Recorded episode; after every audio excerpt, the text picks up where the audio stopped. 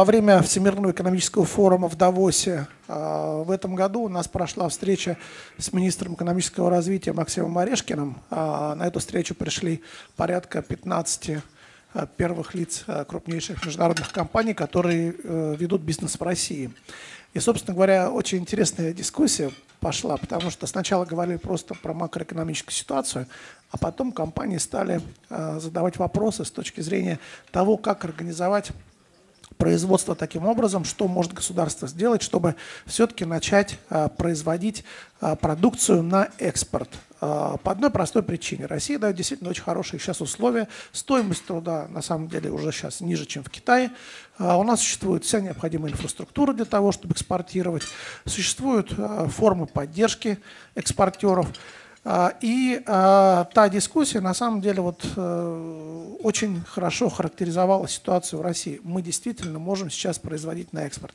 Международные компании, как я уже сказал, они на сегодняшний день де-факто стали российскими производителями. Производят конкурентоспособную продукцию, которую многие уже на сегодняшний день а, начинают продавать в Европе. К примеру, компания вот Samsung один из примеров, начинает производить бытовую технику в России, которую вывозят в Европу и там продает. И многие другие компании занимаются тем же самым. Такие э, сектора, например, как фармацевтика, например, в Германию сейчас российский инсулин, который производится в России, будет поставляться. Э, и это не единичный случай, это действительно уже системные вещи. Поэтому я бы хотел сейчас попросить Петра Фродкова, генерального директора Российского экспортного центра, рассказать, собственно говоря, а на что могут рассчитывать международные компании, которые производят в России продукцию на экспорт? Попытаюсь коротко, может быть, э, вот добавить, правда, вот эту в наше обсуждение тему все-таки международной адаптации, международной, в общем, вовлеченности э, и фокуса наших компаний в своей повседневной деятельности. Ну, во-первых, считаю, что тема важная, с другой стороны, понимаю, что как в рамках оси, как такого нашего сводящего, что ли, института, в общем, эту тему по-настоящему можно поднять на необходимый уровень. В этом смысле многое было, правда, сделано, и я с коллегами сотрудничал в качестве руководителя рабочей группы, которая по экспорту работала. Сейчас она немножко вида изменилась и превратилась в приоритетный проект, который в рамках тоже президентской инициативы Э, реализуется.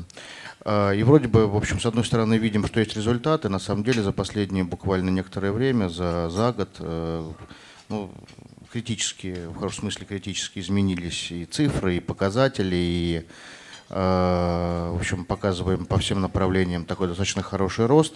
Но не хочу на этом подробно останавливаться. Это, наверное, статистика, которая очень важна, потому что мы на нее реагируем, реагируем и как к ней относимся. В общем, мы стали экспортировать не только сырье, на самом деле, и это, наверное, как глобально хорошо, и показатели, опять-таки, неплохие. Но что хотелось бы сегодня вот, э, обратить на что внимание, что все равно мы видим, все равно есть какое-то чувство небольшой неудовлетворенности, если хотите, какой-то такой вот недоделанности э, нашей работы, потому что есть еще большой очень запас вот именно в сфере не просто достижения конкретных показателей, а с точки зрения настоящей вовлеченности российских компаний в международное разделение труда. Мы понимаем, что, к сожалению, еще по-настоящему российские компании не понимают этой логики, они в ней не живут. И, наверное, это объективно, потому что должны пройти, наверное, ну, как во многих странах, вот коллеги здесь представлены, десятилетиями развивалась вот эта логика э, экспортного ориентирования. То есть компания должна не просто работать на внутренний рынок и еще чуть-чуть поставлять на экспорт. Должна быть совершенно другая, другой должен быть подход, а подход именно такой, что она в первую очередь, компания с самого начала должна создаваться как экспорт-ориентированная, а для этого, э, как экспорт-ориентированная, и в том числе имея в виду эту э, ее экспорт-ориентированность, то есть качество, то есть повышенные стандарты, то есть умение работать и конкурировать по-настоящему, помимо всего прочего, она еще может работать на внутреннем рынке. И тогда вот если мы эту парадигму поменяем, то, наверное, тогда по-настоящему будем говорить о том, что качество среды, а тема, опять-таки, не только про экспорт, она вообще про предпринимательство в целом, про бизнес-среду, про вот этот вот пресловутый инвестклимат, про который мы говорим.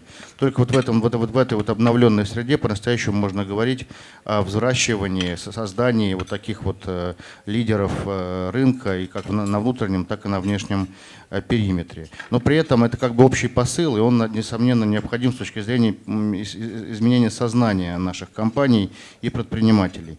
Но при этом и нужен, несомненно, инструментарий для того, чтобы компании, уже приняв решение работать на внешнем рынке, они должны пользоваться тем инструментарием, который создает в том числе государство. Наверное, я не скажу крамолу, если вот э, тот э, такой вот уже факт, может быть, э, э, когда многие коллеги говорят, что уже э, страны конкурируют на внешнем рынке не товарами и услугами, они априори должны быть конкурентоспособными с точки зрения качества, с точки зрения лучших практик и так далее, и так далее, а страны на самом деле конкурируют системами поддержки экспорта.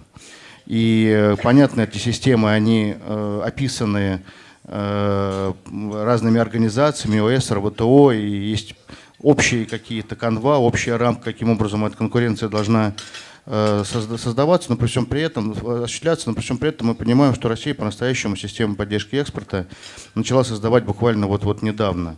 Была советская система совсем в своем формате существующая, потом никакой, сейчас такая, в общем, более-менее современная. И мне кажется, что мы на этом пути делаем достаточно много, и с точки зрения системы как таковой, и мер поддержки, это и меры финансовой поддержки, субсидирования процентных ставок, это меры нефинансовой поддержки, продвижения и так далее. Вот э, коллега из Котры сидит, э, э, из корейской компании, которая, собственно, этим непосредственно занимается. То есть в этом смысле мы, правда, двигаемся, мне кажется, в международном ключе достаточно, достаточно неплохо. А, и мы видим результат этого, когда компании, иностранные, крупные компании не только приходят на российский рынок специально под экспортную деятельность, потому что они понимают, что они могут использовать те преимущества, которые, собственно, дает внутренний рынок, помноженные на ту систему поддержки экспорта, которая существует.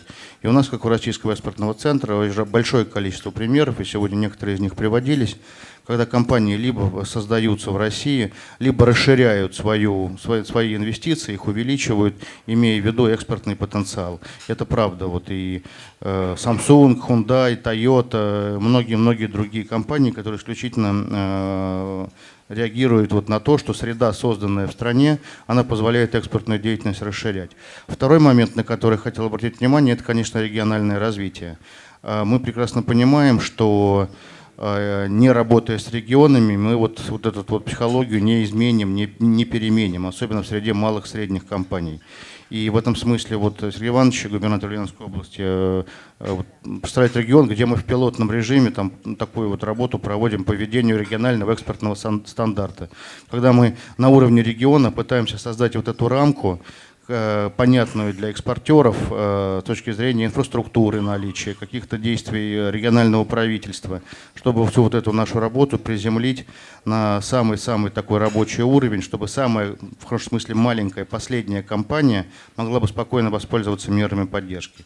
Вот если это будет создано, тогда, правда, можно будет говорить о том, что экономика, она все-таки в первую очередь экспортоориентированная, а уже во вторую, там, соответственно, Э, все остальные там могут быть у нее э, признаки и атрибуты. И в этом смысле то, что мы делаем с Россией, деловыми объединениями, с Росконгрессом, вот у нас есть формат Made in Russia, мы делаем региональные треки, и это, наверное, работа вот все на, вот на, на такую большую и общую э, задачу. В общем, работы еще много, если говорить про планы на будущее, вот Светлана обозначила, это вот для меня уже не сколько создания самого инструментария он создан, сколько доведения до вот самых, как говорится, неподготовленных, грубо говоря, игроков э, вот того месседжа, что, во-первых, надо уметь работать на внешнем рынке, и второе, надо, в общем, уметь пользоваться всеми теми механизмами, которые, которые, которые создаются. Так что спасибо большое. В общем, работу будем дальше продолжать. Спасибо.